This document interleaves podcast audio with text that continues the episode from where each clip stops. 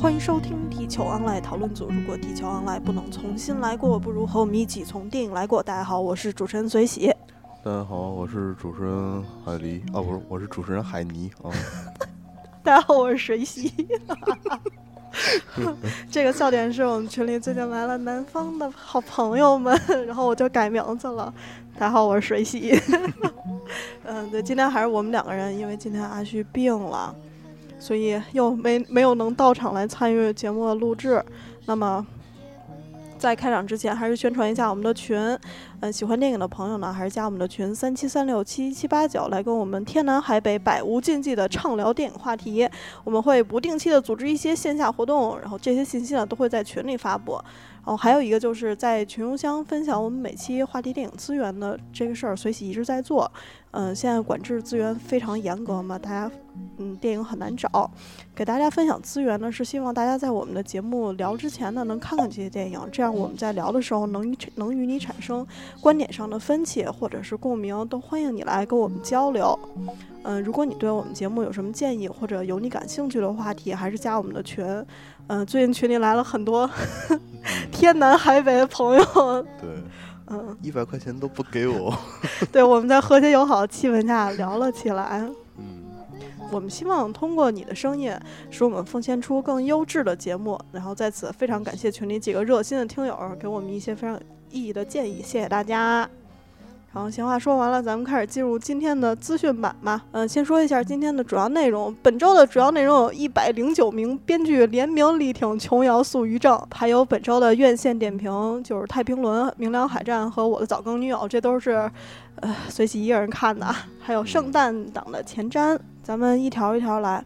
先说本周的这个话题资讯吧。话题资讯是海丽那天发在群里面我看到的，当时我。当时我就是看了一眼，没没想这个礼拜说，但是我在这个礼拜写脚本的时候，发现，哎呀，这这个礼拜挺无聊的，好像就这么一件事儿，所以给大家聊聊这个事儿。对，其实也是前一段时间啊，是吧？于妈终于又秉持她一年毁一部经典 这个脚步，是吧？对，是于正版的杨过与小龙女的故事。嗯，这小龙女已经被网友们黑出翔来了。咱们先说说这周的这个新闻，正在审理中的琼瑶诉余正抄袭一案呢，在前两天延伸出一个很大的行业文化事件，就是中国的一百零九位编剧联名发了一个就琼瑶起诉余正一案内地编剧的联署声明。呃，正文内容是：作为编剧，我们关注琼瑶女士起诉编剧余正的侵权案。此时不分海峡这边还是海峡那边，我们都是中文写作者。我们在道义上支持琼瑶依法维权的主张，谴责一切抄袭、剽窃、非法改变别人作品的行为，呼吁保护原创，停止侵权，维护职业尊严。我们拭目以待，法律对此做出公正的判决。然后是一百零九位中国编剧的联名，其实里面有很多非常著名的编剧，包括那个《北平无战事》的刘和平。还有北京遇上西雅图的徐小璐和中国合伙人的周志勇这些人，其实这些人是在我们中国编剧这个行业里面十足轻重的一些人物。我们在荧幕上面看到的，嗯，每年近半数的文化生产产品都是这些人生产的。嗯，对，应该说怎么说呢？这件事情 激起民愤了，对，激起众怒了。对，你说确实是你能看出那什么，就是海峡两岸的文化人。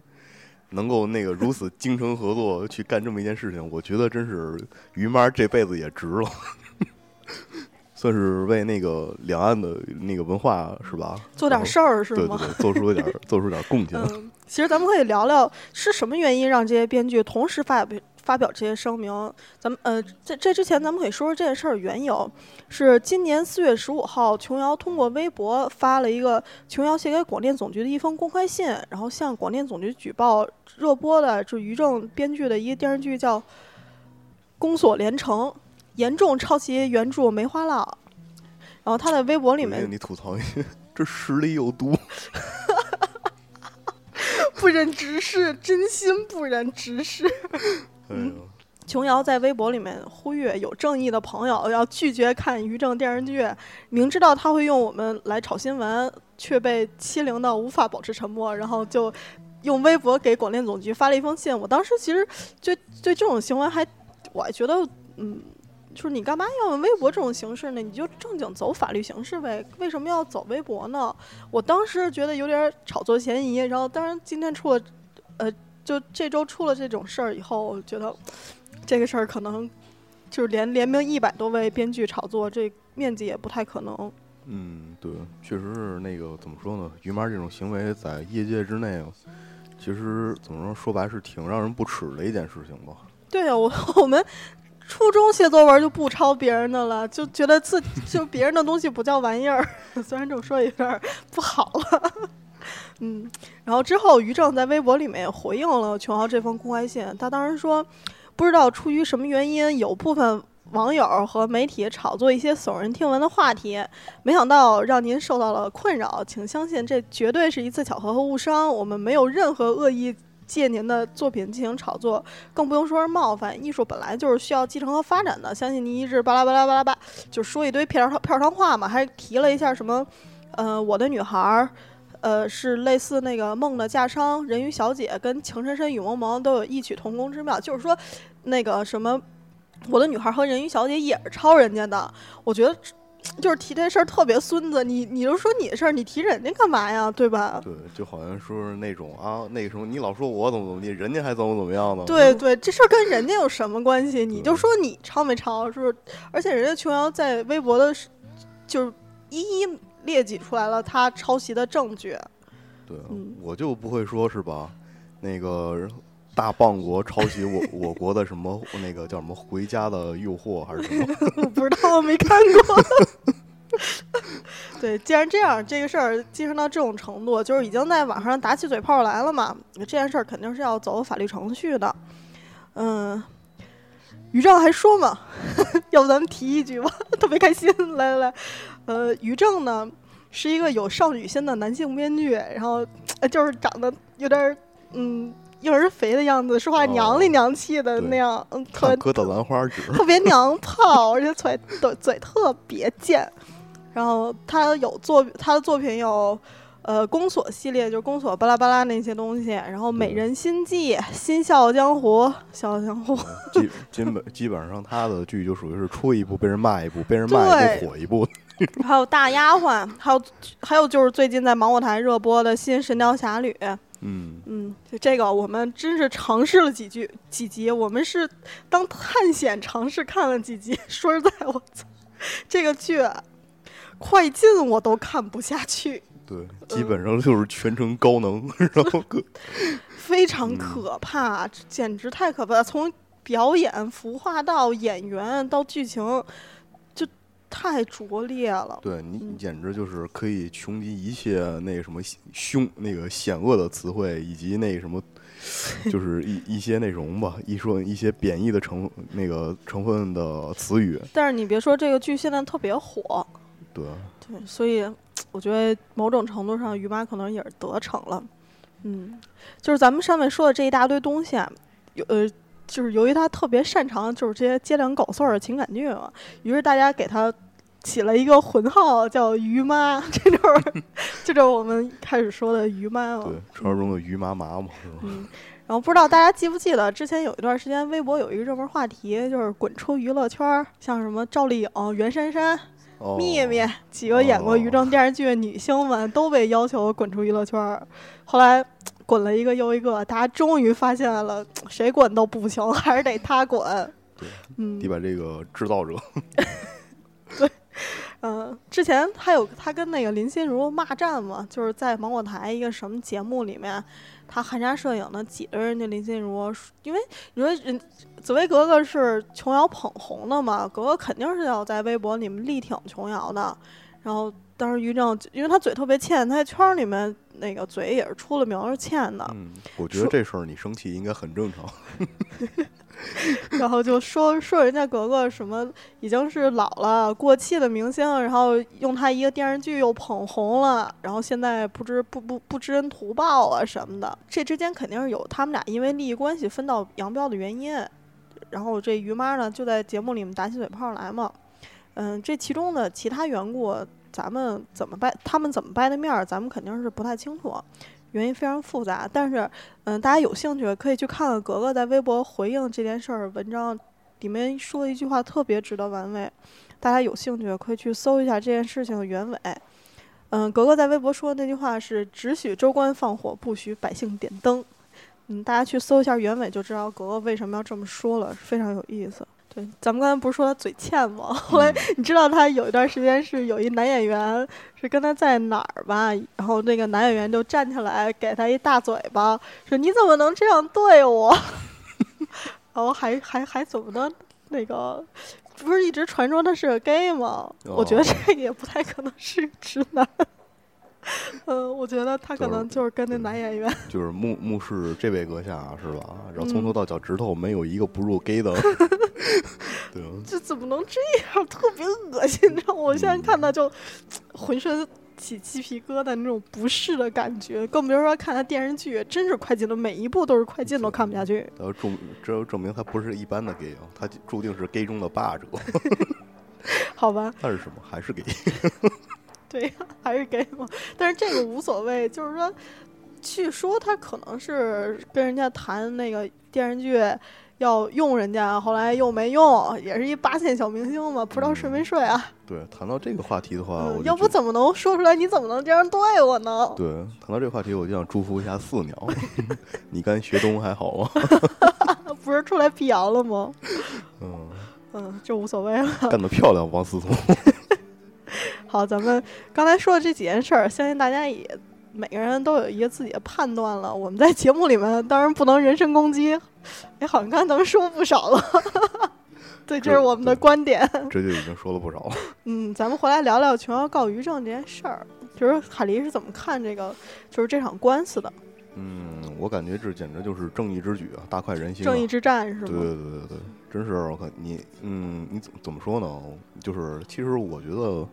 你要说文化圈里面能这么和谐友善，大家一起不撕逼，然后 一起干一件事儿，对对对，一起干一件事儿，简直本身就是很不易啊！对对对，我觉得，哎，可能是这个圈里面人需要一个敌人，要么文人相亲啊，不知道他们又掰扯出什么别的幺蛾子来。对对对，然后这这是第一点，然后第二点就是，我觉得这个就是嗯，大家能达成这样一个共识，然后共同去就是去想想起就是。保护自己的文化版权这个事情本身应该算是社会文明的一大进步吧？对对对对。再有一个第三点来说，就是我觉得，嗯，确实是需要这样做。虽然我我不是说特别喜欢琼瑶阿姨这个人啊，对，不不，我们对人没有偏见，就是她的作品。对我不是特别喜欢看她的作品，然后 我也是啊。对，然后但是那个他干这件事情本身，我觉得是对那个什么，就是净化文化产业是有伸张正义，对，是有正面推进作用的。我觉得这件事儿是关系编剧这个行业一个道德底线的问题，就是抄袭和剽窃。这件事儿判决结果对作者有非常重要的影响，就是作者直接影响到我们作为观观众看到的作品品质。嗯，现在重要的是，就是抄袭和剽窃是由谁来认定，如何认定，然后用什么标准来认定的问题。这个案件的判定和赔偿，还有它的惩罚，如果它的惩罚力度不够的话，其实这件事儿，咱们说实话还是会有人干，它将会带来后续的一系列的问题。所以对于嗯，法律判决结果现在官司还没完嘛？好像前两天是审了一天，我在微博上看的，不是我在贴吧看的直播，都没有审出结果来。对，对，应该还在还还会诉。嗯，咱们拭目以待后面的结果吧。可以可以给大家说一下随喜之后了解的一些问题，就是关于赔偿，法律上有几种方法，一个就是侵权者赔偿侵权所得。第二就是，如果侵犯收入没有办法计算，然后权利人的损失也没有一定的规定，要由法律由由法院酌定，酌情而定呢，是在版权法上有一个上限，一般赔偿在五十万内酌定。其实这个这个数啊，这是什么时候制定的法律？可能将近二十年前制定的版权法吧？对。这这，咱们将近十年内好像没有修正过这个法这个法规，五十万内酌定。你一部电视剧的制作成本是是多少？你演员的片酬都不止五十万，非法所得是多少？然后你拿出五十万来赔人家，我觉得这件事儿根本就是触及不到它的根本。其实怎么说呢？按照如果是按照原来那个中国编剧的那个一部剧的收入来说的话，五十万已经算是不少了。对，也就是说，放在这么苦，对，放在二十年前的话，这真的是就是对于一个编剧来说，算是一笔高收入了。嗯嗯，之前是怎么回事呢？就是为什么就是说那个一说到那个就是不重视编剧或者是那个什么，就是剽窃其他编剧的作品，嗯我特别我就特别烦这种事情，就是就是因为我天呐，一个一个编剧真的他的付出跟就是在原来他的付出跟他得到的回报是完全不成正比的。对呀、编我我像海狸写字儿，应该知道，其实做编剧应该比写小说更苦一点儿吧？对，那个那真的就是作为一个编剧来讲，你是没有什么太大的写作自由的，嗯这是一方面。然后其二方面就是导演让你怎么改，你就要去确实的去体到那个你要去写故事那种环境中去体验生活。嗯，如果说是按照就是零七年吧，零七年左右的中国一个编剧的稿酬，他们真的只是在收那个一个剧本单集的稿酬而已。如果嗯是按照零七年之前美国一个编剧的标准，他们得到的，他们得到的稿酬应该至少是整部剧投入的百分之五以上。对，咱们既然说到美国的这个编剧门了，其实我觉得在，呃，因为美国是一个他们相对来说体制和工业比较完善，作为编剧是有一个编剧工会的。如果你干了这件事儿，就是你抄了人家的，并且你白诉了，人家诉你，人诉成了，那么以以后不会有人去用你的这个作品，您就得改行。但是我们国家不是这样，您换一笔名儿，你可能又出一本子，还是抄人家的。而且我们说这个五十万这个数，嗯，我觉得法律的判定，一个方面是要赔偿受到损失的这一方，另一个方面是要惩罚侵权的这一方。五十万，我觉得根本就伤及不到他的痛处，对吧？嗯这个起不到什么起不到什么惩罚的惩罚的作用。其实，所以相对来说，我还是比较悲观。就是这件事儿，就算全要告赢了，但是于正呢，该红还是红。对，对，这而且就现在这个咱们网络环境来说，这件事儿本身就是一个炒作，不管他有没有心，这都是一个炒作的话题。对，就好像就原来咱们就说过负营销嘛。对，对，这太可怕了，太可怕了。说这个烂，我就非得看看到底有。咱们几个人不就是 因为这样才是嗯勇敢的尝试了，看了第一集小龙女儿吗？我之前咬牙切齿的说 说过，我靠，这部烂剧出了之后，我一集我都不会看的。就是后来那天一开始是谁说的呀？在群里面，好像就是我吧，然后就是你，没错，就是你，哦然后混然后蛋，就拉所有人都去看。呃呃不是，我当时说的是不去看，然后后来是谁先去看的第一集来着？然后话多去的，哦，然后后来你们在那里热烈讨论，弄得我也想看了，然后我就去看了。好吧，嗯，但是呢，啊，也咱们也也也可以，就是比较别这么悲观，别这么消极地看这件事儿。我觉得咱们把把眼光放长远一点儿。现在可能是这样，我们的法制不够健全，这个这没办法，这个会这得一点儿一点儿来。但是我们希望这件事儿它可以成为一个标杆事件，让我们作为观众在心里有一个明晰的判断，可以共同的去抵制这种侵犯知识产权的无耻行为，从而促进健全的与此相关的法律和制度。对吧？我觉得这个才是更加重要的。对，嗯再有一方面，我想呼吁一下，嗯，大家是吧，保护一下编剧，不要让我们的后代是真吧，的只有在图片上才能看见编剧 我觉得好故事会有的，嗯，就希望我们就是像海丽刚才说的，希望我们国家有节操、有底线的从业者们不要心寒了吧。嗯，希望我们的文化产业越来越好，能为广大观众们奉献出更优秀的文艺作品来。对，但是对于判决结果，嗯，还是拭目以待吧。可能就跟那个《一代宗师》里面那句话，于正可能输了面子，但他确实赢了里子。对，你别管表面上干不干净、好不好看，但是实际结果还是他对，赚。实际结果还是挣钱的。对，但是我觉得这种钱挣的是一时的，早晚会。哎呦，我现在想这句话可能也不太好说。对对对 郭敬明，那你看那个，我郭敬明在上海那大宅子了吗？他妈的，哦，谢，好恨啊！有钱真好，好吧，这也是一笑话啊。咱们，呃，资讯说完了，还有什么想说的吗？要补充的？嗯，还是说吧，那个我汪汪汪！怎么了？哎，还还是那什么吧，是吧？毕竟这个事儿，嗯，明面上如果就算下了判决，我估计以于妈那死不悔改的性格，是吧？嗯，以后肯定也还会那什么继续下去的。我只是求他，于妈真的，我求你了，让别我再毁，别我我挺喜欢金老先生的作品的，然后你能换个人吗？别再毁经典了，你找地摊文学去霍霍一下吧。对啊天哪，太对，可怕了！我觉得那个，我觉得那个斗什么穷，然后就不错，你要去拍拍他吧。你看到今天说那个《鹿鼎记》也要被于正翻拍了吗？我当时都慌了，我超喜欢《鹿鼎记》，我特别喜欢《鹿鼎记》。我我敢打赌，肯定那个韦小宝是绝对是陈晓演的。好吧，嗯，行了，咱们进院线点评吧。嗯，海丽应该什么都没看是吧？又 Nothing Nothing Two。对对对，本来是那什么约好手挽手一起去扫雷的，但是因为工作原因嘛，嗯，就但是我我我，呃，这周差不多趟了三个雷吧，可以跟大家说一下。第一个是太平轮，嗯，记得上期节目上期资讯节目的时候跟大家说了一下这个太平轮，但是我看完之后严重感觉自己上当了。嗯，首先这个太平轮上啊，跟太平轮还没有关系呢，因为这帮人通通没上传呢，只我我觉得大概是为了出现白鸽才出现了太平轮。白鸽不才是他的本体吗？特别生气。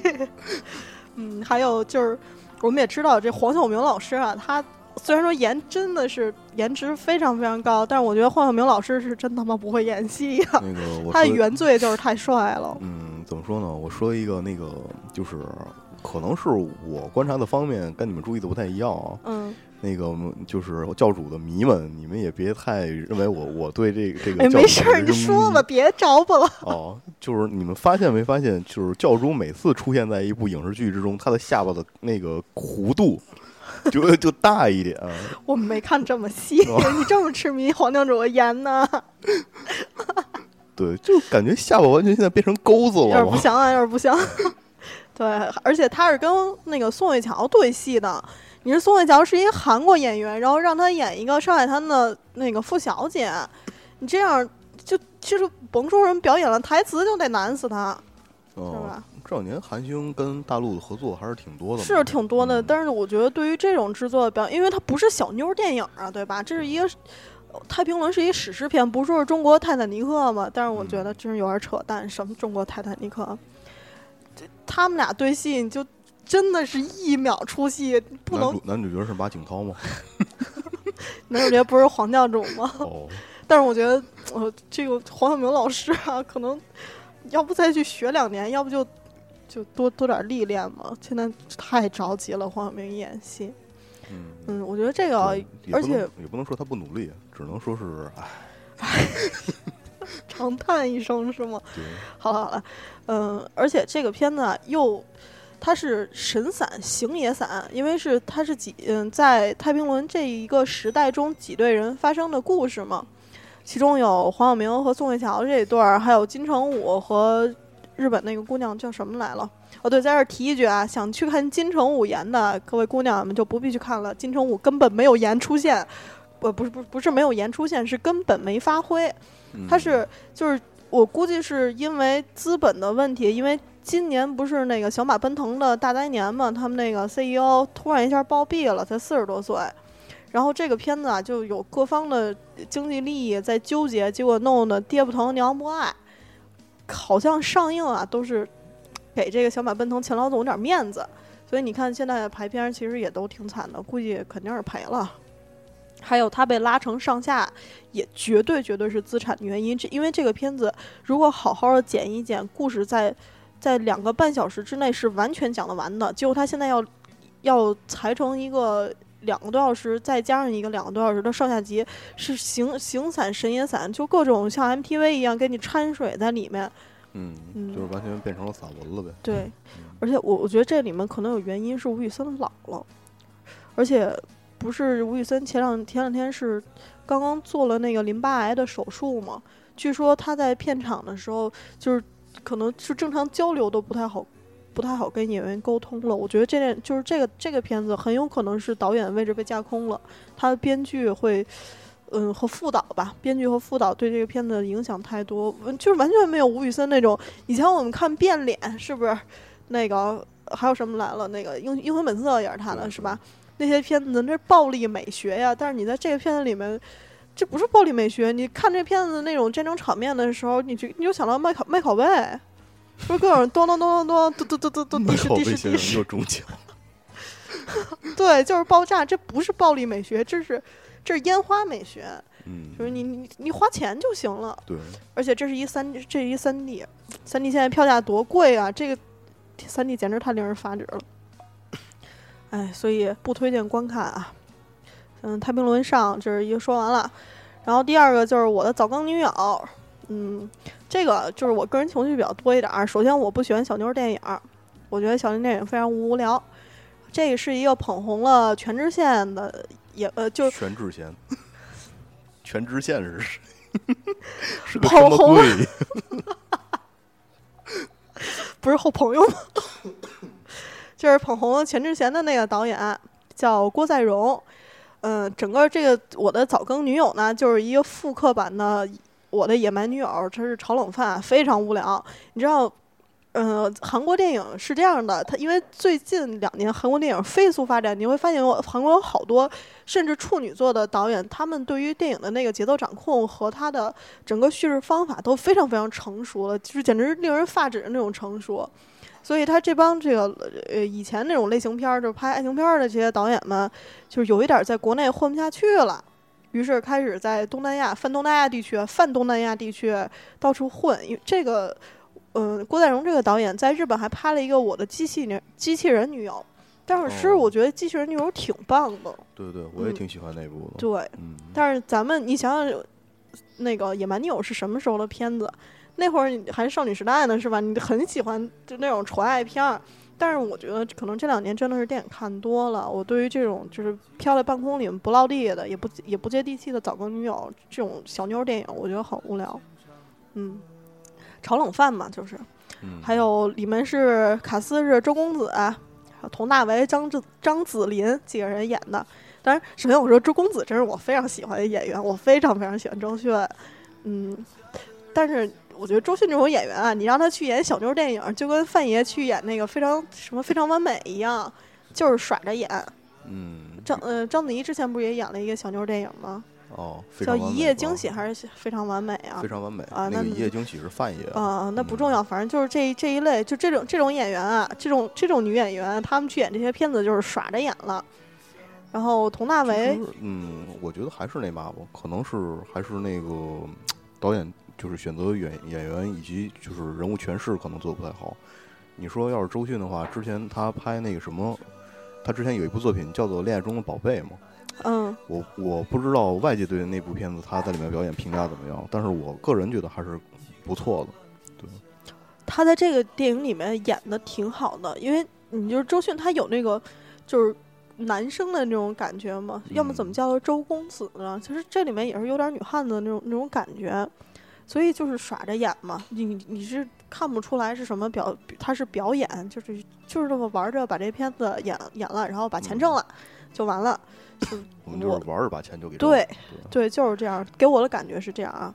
还有一个就是佟大为，呃，我觉得佟大为还行，因为佟大为真的是演完那个中呃中国合伙人人之后，嗯他后面几个片子，我觉得他可能是找到戏路了，包括那个七叫什么《太平轮》里面有一个佟大为演的那个角色，我觉得《太平轮》里面。呃，几个演员吧，其中发挥好的就有佟大为。对，嗯，毕竟长得很像我嘛，是吧？好好好好好，这里面佟大为在里面演了一暖男哎啊，哎，不对，我我长得像梁朝伟。太可怕了！你不能说谎。嗯，还有这个电影里面是张子林是一超模，哎，不是超模，是一一届中华小姐嘛？嗯、演了一个嘴特别欠的闺蜜。咱们之前是不是说过一回，有相声演员和那个大模串戏的电影，大家都谨慎观看。嗯，不过又有郭老师。不是不是，这没有这没有郭老师，这里没有张子林，就模特我我我觉得张子林啊，他可能是他表演和台词是有问题的。嗯，他不管演什么，因为我之前还看过张子林一个也是非常可怕的电影，叫什么《食人虫三 D》，也是他演的。哦，嗯，就是那部虚惊，那个非常期待。对结果，然后把我骗去看的那个，结果是一坨翔的。不是一坨翔，是一大堆翔，太可怕了那个片子。他可能是没有受过专业训练，所以他包括台词和表演都是有问题，很很奇怪。嗯，不过我看的那一场，就因为张子林是抖包袱的角色嘛，我看那一场效果还行，不知道为什么，因为我去那场人还挺多的，首映，首首映当天人特别多，然后姑娘们都笑的不行了。就是嗯啊，这是别挨骂了的那个是吧？也不也不是，反正特别贫。嗯，哦不过不过我看下来是全程扑克脸，我觉得这种笑料挺低级的。嗯呃，提一句，里面有王大锤啊，出场很短。白客又出来了。嗯嗯，然后大家有兴趣，我个人是不太推荐。如果你实在没没得没得看了，嗯，可以带妹子去看看，我觉得。哦，关于白客这个人，我就想说的是，我我真的觉得陈晓长得跟白客好像。真的吗？呃你真的这么我对对对感觉吗我觉得从侧脸看，这两个人好像。有好几次我都出戏，然后说，难道说王大锤去演《神雕侠侣 好吧，那接下来是《明良海战》，这是一个中韩合拍的。我们上期说了一回，上期随喜说了一回，十二月份没有引进大片了，我说错了。这个这个不是皮片儿，这个是中韩合拍的分账大片儿。嗯，讲的故事是朝鲜的民族英雄李舜臣在明良海峡以少胜多、英勇抗日的故事。这也是朝鲜历史上一个非常著名的一场战役啊。这个在韩国是一个万人空巷的电影，就是打破了《阿凡达》的记录。韩国观影人次是这样，韩国的票房收入统计是这样，他们不是按票房的收入算的，是按观影人次算的。这个票这个观这个片子观影人次是一千七百万，你想韩国才有多少人？一千七百万相当于韩国三分之一人口了，嗯是非常牛逼。不是说那个韩国总理叫什么来着？那女的说那个没看过这片子不好跟人家不好意思跟人家说话还是什么的。嗯，就好好像那阵儿安倍不也是看叫什么《永远的零》吗？那我不知道。哦，不过我我看完了这个片子之后，我真的觉得这个片子是被过誉了，因为我们知道这个韩国人民啊，我没有踩和人的意思啊，韩国人民的民族主义情绪是比我们国内的愤青们是更加高涨的、高涨的多的，嗯，是吧？是对，其实我觉得，嗯，这样也也不是什么坏事。我我觉得，咱咱们中国确实也缺乏一些那是吗？对对对对对，我我我觉得我们就够可以的，不要再盲目的那这种民族主义了。我我嗯，在这儿在这儿那个什么，一提到这个，我就想起一个那个 DOTA 二事件。嗯这个可能可能你们不太清楚，徐徐军今天要是在的话，我我可能就跟他说说这个。嗯。他就是那什么，也是一个普通人嘛，然后就是花了几年时间，有十年吧，不到十年，三年还是四年，嗯。打到美服第一嘛，嗯，然后干的第一件事情就打到世界第一，干的第一件事情就是把自己的 ID 改成了那什么嘛，就是日本叉叉叉，然后什么永远记住，然后十二月十三号，然后南京大屠杀，他是南京大屠杀那天打打过去的吗？嗯，他是十二号达成的，哦，对，并且改了 ID，然后正好赶上十三号的时候放出图，我觉得这不算，我觉得这种是不，它是不过分的，因为南京大屠杀事实上它就是存在的，而他没有用什么侮辱性的词汇去羞辱人家的国家或者民族。他确实羞辱，但是我觉得为什么就觉得他干的那么漂亮？好吧，那他那他根本的目的是让是是提醒我们的国民国民，还是提醒世界不要忘记南京大屠杀呢？嗯，怎么说呢？其实那个有好多人后事后就攻击他嘛，说嗯他是用此作秀，或者是偏激爱国主义什么的。嗯其实我觉得你做只是作为一个游戏玩家来讲的话，就是如果他通过这件事情，就是想表达一个让大家都能够记起来，包括就是现在一些不知道这件事的年轻人，嗯就是因为之前还发生了一件事情，就是就是一个老就是语文老师问那什么问学生，还是还是一个记者问学生戚继光是谁的，结果那个人呃那个学生竟然说是堵枪眼的那个的时候，嗯，我又真的觉得这个是一个民族的悲哀啊，这就是。我是觉得，就是我我对这种行为，就是你你你有你有你的诉求，你想去提醒世界和提醒我们自己国家民我我们自己民族不要去忘掉这段历史，但是你能不能别用一个羞辱人的方法？就是你知道我很我非常非常讨厌的那种。呃愤青们说说的什么那个那个日本女的都怎么着，就看着他们特别哦恨，就想强奸的人家什么巴拉巴拉这些的不。是不是，这个他这个表达意思并没有说那嘛，只是对发，就是他自己也解释过，就是只嗯是出于嗯对日本军国主义的那种厌恶，嗯，因为他本嗯身是个南京人。哦哦，对行，那那确实有国仇家恨。嗯，就刚才我说的那个，就是你虽然说我们我们确实是受了委屈，那段时间肯定是受了委屈，但是你在跟别人说你的委屈，当表达你愤怒的时候，就能不能表现的文明一点儿，就是冷静一些。就算你慷慨激昂的去怎么着怎么着，你要杀光人家，是不是？那也我我觉得是对你的仇恨和你的伤痛是没有一个呃挽回的作用的，因为事情发生了，我们用一个理智的态度去对待这件事儿。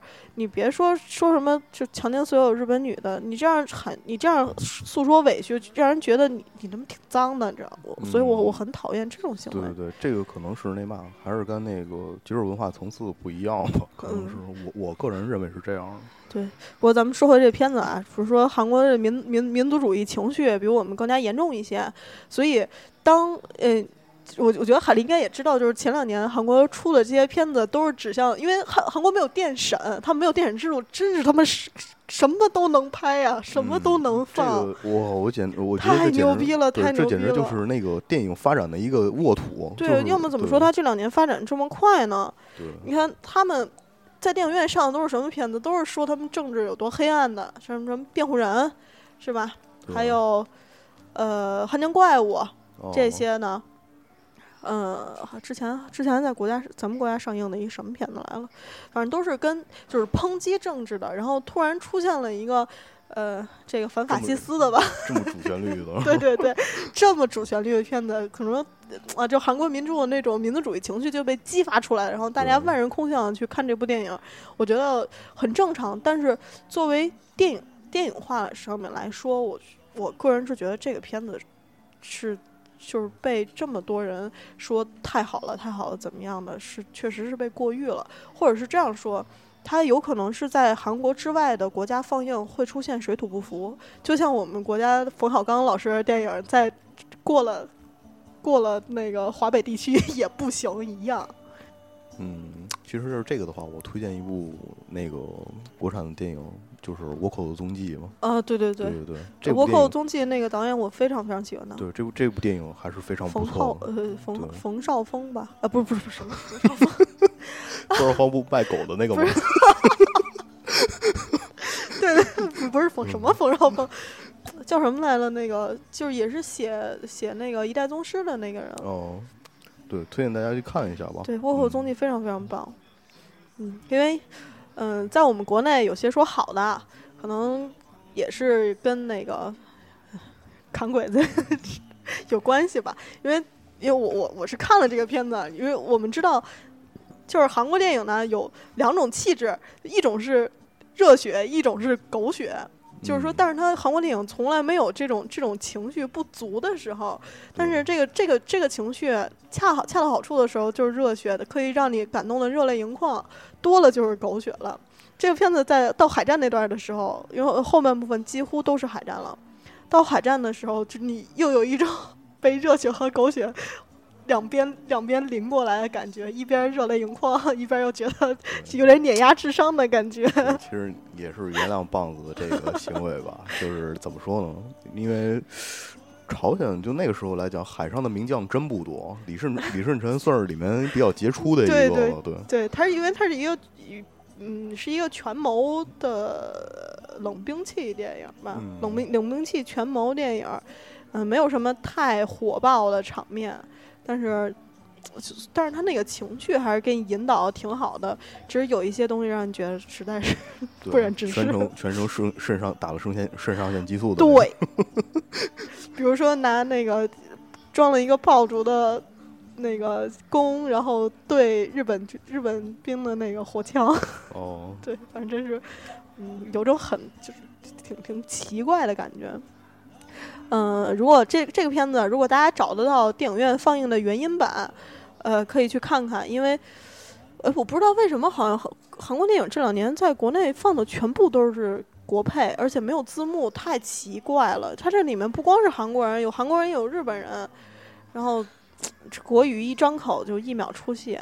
如果是国配，不太推荐大家去电影院看，可以线下了，大家去看看那个韩国的原嗯完整版，因为我们国家的这个前面把文戏删了将近二十分钟，因为也怕大家对那段历史不是很了解会出戏嘛。嗯，行，那么这个，哎，是不是说完了？说完了，这这礼拜我就看了这仨电影，都不是太推荐。但是下个礼拜的片单咱们可以期待一下了，也就是是十八号你们就能看到了《一步之遥》的首映了。对这个片子，我们非常非常期待啊！嗯，十八号你能赶上吗？能赶上，我可以晚上看。哦，首映我肯定是看不见了。首映不是十五号已经映了吗？在那个北京那体育场现搭的 IMAX。哦，嗯，姜文去做了一个简短的采访，只说四个字：谢谢大家。太高冷了，就是透着霸气。对，有才就是任性。我们下一期就会给大家推出姜文的影人系列，不过可能会下个礼拜再放了，因为我们今天出现了一个羞羞的播放事故，就是我们平常录节目的场地没有开门，嗯，冻死我了！我在外面待了十多分钟。嗯，好吧，嗯，不过还是给得给大家把那个节目按时更出来啊，觉得。有偶尔迟到啊，开天窗什么，对不起大家的。行了，咱们进前瞻吧。嗯，刚才说了一个一步之遥，我觉得这个不必说了，明天大家就看到了。就是上上个上期节目我们也介绍了一下，等我们下期节目出来以后再聊吧。嗯，哦对，说个事儿，就是三十一号更新的节目，我有可能开天窗了，因为随喜那周出去玩了，所以本周呢给大家多说几部片子。就是因为接下来也是圣诞档圣诞档期了嘛，咱们先说排雷的吧。嗯，排雷的一个是十十二月二十四号上映的《爱你不等来生》。嗯，你记得前两年有一个电影叫《爱有来生》吧？周渝民演的。哦。我看这茫然，应该是没看过。渔民渔民哥的电影，我真的不太不太来电了。好吧。嗯。嗯，不知道这《爱有来生》跟《爱你不等来生》有什么关系？啊？嗯，这个《爱你不等来生》的剧情是：出生贫困的花季少女小梅，小小年纪便独自在大城市漂泊。凭借自身的努力，她收获了爱情和事业。在一次晕倒中，小小梅被查出了绝症。行，听到这儿我就基本知道真是够了。嗯，同时她又遭到男友与闺蜜的双重背叛。另外，另外一面四 S，不对对对，呃，另外一面四 S 店。经理严总一直默默的守护在小梅身旁，并朝夕相处的擦出了爱情火花。死神的脚步已经越来越近，爱情这样叭叭叭叭叭，就是他们可否再续？可否来生？可否再续？就就是就是这个狗屁内容了。这真 这真是够了，这真是一部标准。哎，我一直特别奇怪，就是这种已经几年前的蓝色生死恋冷饭到了。现在还在炒这个什么中途晕倒患有绝症这种剧情的片子，嗯，炒饭要用隔夜饭炒才比较好吃嘛，是吗？但这也不是隔了一年的饭啊，隔了一年饭再炒你吃吗？还，这这多长时间之前？而且你说现在咱们对于片子的审美的标准也开始变化了，就是我我觉得看了这么多年的那个这种苦情爱情片，大家都会产生审美疲劳的。至少是我的话，我真的看这个简介，我都不想看了。对，感觉就是一一看简介，完全没什么新意嘛，还是原来那个几套，就蓝色生死恋的套路嘛车祸、癌症是吧？要不然 就是兄，要不然就是兄弟姐妹了，基本就是一个套路嘛。嗯嗯，然后是搓堆儿排雷，怎么这么多雷？这月太可怕了。十二月二十六号和三十一号连续上映三部国产恐怖片儿。呃呃，是两部，一部是《还魂之迷失曼谷》，一部是《怨灵人偶》。嗯，鉴于我们国内的电影制度啊，不管你是看了预告片还是海报，觉得这片子有多猎奇、多恐怖，但是你相信我，预告片和海报它创营造这些恐怖气氛，已经是这个电影能达到最高水平了，钱都花在这上面了。就是预告片儿，如果有两分半钟的话，大概电影里面也会出现两分半钟的恐怖内容。还有一个是《王牌》，这个《王牌》，哎，我我写脚本的时候没我没仔细看啊。这个《王牌》可以给大家说说，这是一个谍战片儿，里面有呃梁家辉、林志玲。哦如果林志玲姐姐可以给她找一个配音的话，我没准会给会去看看这个片子，因为我我很喜欢梁家辉。又要听他的娃娃音，好吧，女神联盟。那你对他对你可以无限循环女神联盟吗？哦，是啊，女神联盟怎么了？不是网页广告吗？林志玲姐配的音。不是？现在一上优酷看什么视频，先要看一段女神联盟，对啊，我们看一分钟的片，一分钟的短片，看三十秒林志玲姐姐，真是太开心了。嗯，接下来是《地球 online》非常期待的片子，就是《十万个冷笑话》。这是一个由网络放送的高水准国产动画改编大荧幕的作品，TV 版是一个非常欢乐、非常欢乐的作品。是个成人向的动画片儿。嗯，不过我我自己是觉得这个这种电影啊，它对于大就是这种番，它对于大荧幕化相对来说可能会比较粉丝向。如果没看过 TV 版，会略有点看不懂。嗯，嗯，动画版是是第二季第六集，那个男主角打打败大魔王之后，不是自身的吐槽能力暴走，然后导致地球遭到前所未有的大毁灭吗？哦嗯，然后电影的故事就是从这块儿开始的。哦，所以这个片子啊，推荐大家先去看 TV 版，真是非常良心啊，非常欢乐。哦，就是最后全世界记住了毁灭地球的大魔王。对我我我们呃，这是地球王》来一致推荐的作品，就不管你看不看这个呃大荧幕作品，先去把那 TV 版看了，真心良心。我觉得国产动画这两年，如果电影制度不那么严格的话，真是有回暖倾向。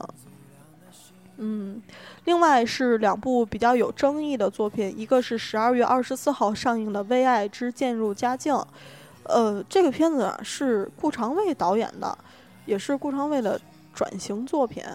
嗯，顾长卫之前是一摄影师，后来又去拍文艺片儿，那个《孔雀》《立春》还有《最爱》都是他导演的嘛。然后我们国家现在这个这个市场也知道，大家也知道，文艺片儿肯定是不卖座儿的，然后开始转型接喜剧片儿了，商业喜剧片儿。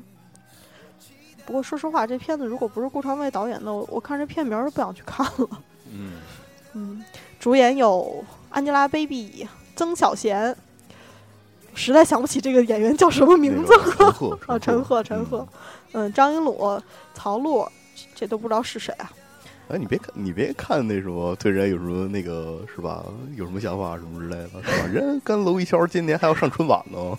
是吗？他这么火啊？哦啊我怎么觉得《爱情公寓》完全提不起兴趣来？哦，今年那个看那春晚名单上好像是有那个《爱情公寓》的小品剧嘛，好像是哦娄艺潇还有那个还要参加一个就是音乐音乐单元。我不是说他不红，我是说他曾小贤那个银幕形象太经典了，哦，就是你不知道就想不起来叫什么，就像王大锤一样，王大锤叫什么来着？叫什么来着？叫白客是吧就？好像每次一想到，哎，那个水洗，那个 叫什么来着？对啊，水洗嘛。嗯，跟大家好好念我的名字。嗯，这个故事啊，讲了一个三个文艺青年在北京漂泊的故事。值得一提的是，就是顾长卫在圈儿里面人缘特别好嘛。这电影里面有好多大牌儿来串戏，有姜武、毛阿敏、宋冬野、呃，不是吧？王宝强、蒋雯丽、佟大为，还有文章。文章的戏而且没有剪，都在这电影里面出场了。嗯，我 anyway，嗯，平安夜上映嘛，我想票房应该还是有保证的，毕竟是一个爱情片儿嘛，啊，喜剧爱情片儿。嗯，看完电影再去开房是吧？我我还挺期待，我挺期待的。我觉得顾长卫还行，对质质量之前之前我其实我挺喜欢，我挺喜欢孔雀的。嗯，所以还是上映之后拭目以待，咱们等上映之后再聊。还有另外一个是跟微爱同台竞争的《智取威虎山》三 D，也是二十四号上映。杨子荣是吧？天王盖地虎，宝塔镇河妖。对，这片子是徐克导演的，大家熟悉徐克风格，应该知道他是以天马行空的想象力见长的。嗯，又是徐老怪的作品。对。那现在徐克要把这个《智取威虎山》这个传统的八段样板戏，结合徐克天马行空的风格混合在一起，呈现在大荧幕上，不知道是一个什么效果。反正我挺好奇的，这篇我肯定会去看。嗯，我觉得会不会拍成《新龙门山寨》啊，或者是新龙门山寨是模特？智取新龙门客栈不？过今天我看了一下微博，说这个片子挺不错的，哦，好像好像就是完全颠覆了那个样板戏的那种感觉，就是给人耳目一新的观影效果，哦所以我越来越期待了。嗯，到时候还是可以看一下的。对嗯，不过我，嗯，其实我之前看了段预告片儿，我觉得有点不像。嗯，希望徐老怪还能给我们当年那个港片儿的惊喜吧。我我以前非常非常喜欢徐克的那个老港片儿，我太爱青蛇了，因为我特别喜欢李碧华，而且我觉得青蛇就完全有那种魔幻现实主义的风格。对我比较喜欢的就是一个青，他的一个青蛇，再有一个是他的那个，哦，《新龙门客栈》，还有一嗯。部就是他拍最早拍的《蜀山》，对对对不是，不是后来拍的那个，后来拍那他妈什么玩意儿？嗯，好像他北上之后就，哎，有点儿有点儿次了。我觉得前两年嗯还有也是周公子的那什么“女人不坏”哦，这些东西，就我我觉得你就算是有，就算是嗯。想象力，但是你想象力得在我我我自己是觉得你想象力得在一个得在一个圈儿里面，你不能太太胡逼了。对，在一个合理的范围内，对，就超了就是胡逼嘛。就希望他不要再吃老本儿了，就是这片子不要让我们失望。对，说说个题外话，本期的 BGM 我们使用了民谣狗。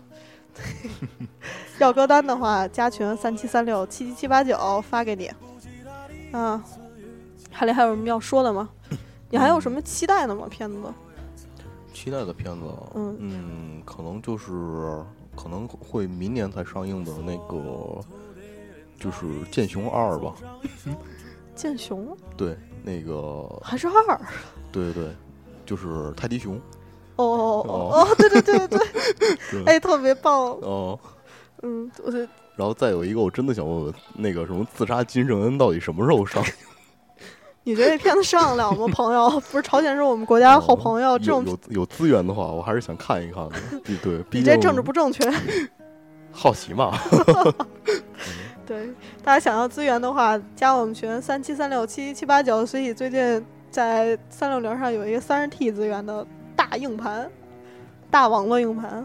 李家大硬盘，不过我们没有，嗯，华多哥那那些资源。哦你想要那些资源去找华多哥，想要正经的电影资源来找随喜。对，想要动画片儿的找我呀。对，哎，你不是有好多李帆吗？到时候发给我。哎，哎，好像暴露了，那哦无所谓了。那么行了，这期节目差不多了，咱们这期节目就到这儿吧，下期见。下期见，下期是姜文的影人专题，请大家拭目以待，拜拜。再见。像在他眼睛里看到的孤岛，没有悲伤，但也没有花朵。你在南方的艳阳里，大雪纷飞；我在北方的寒夜里，四季如春。如果天黑之前来得及，我要忘了你的眼睛，穷极一生做不完一场梦。你在南方的艳阳里，大雪纷飞；我在北方的寒夜里，四季如春。天黑之前来得及，我要忘了你的眼睛，穷极一生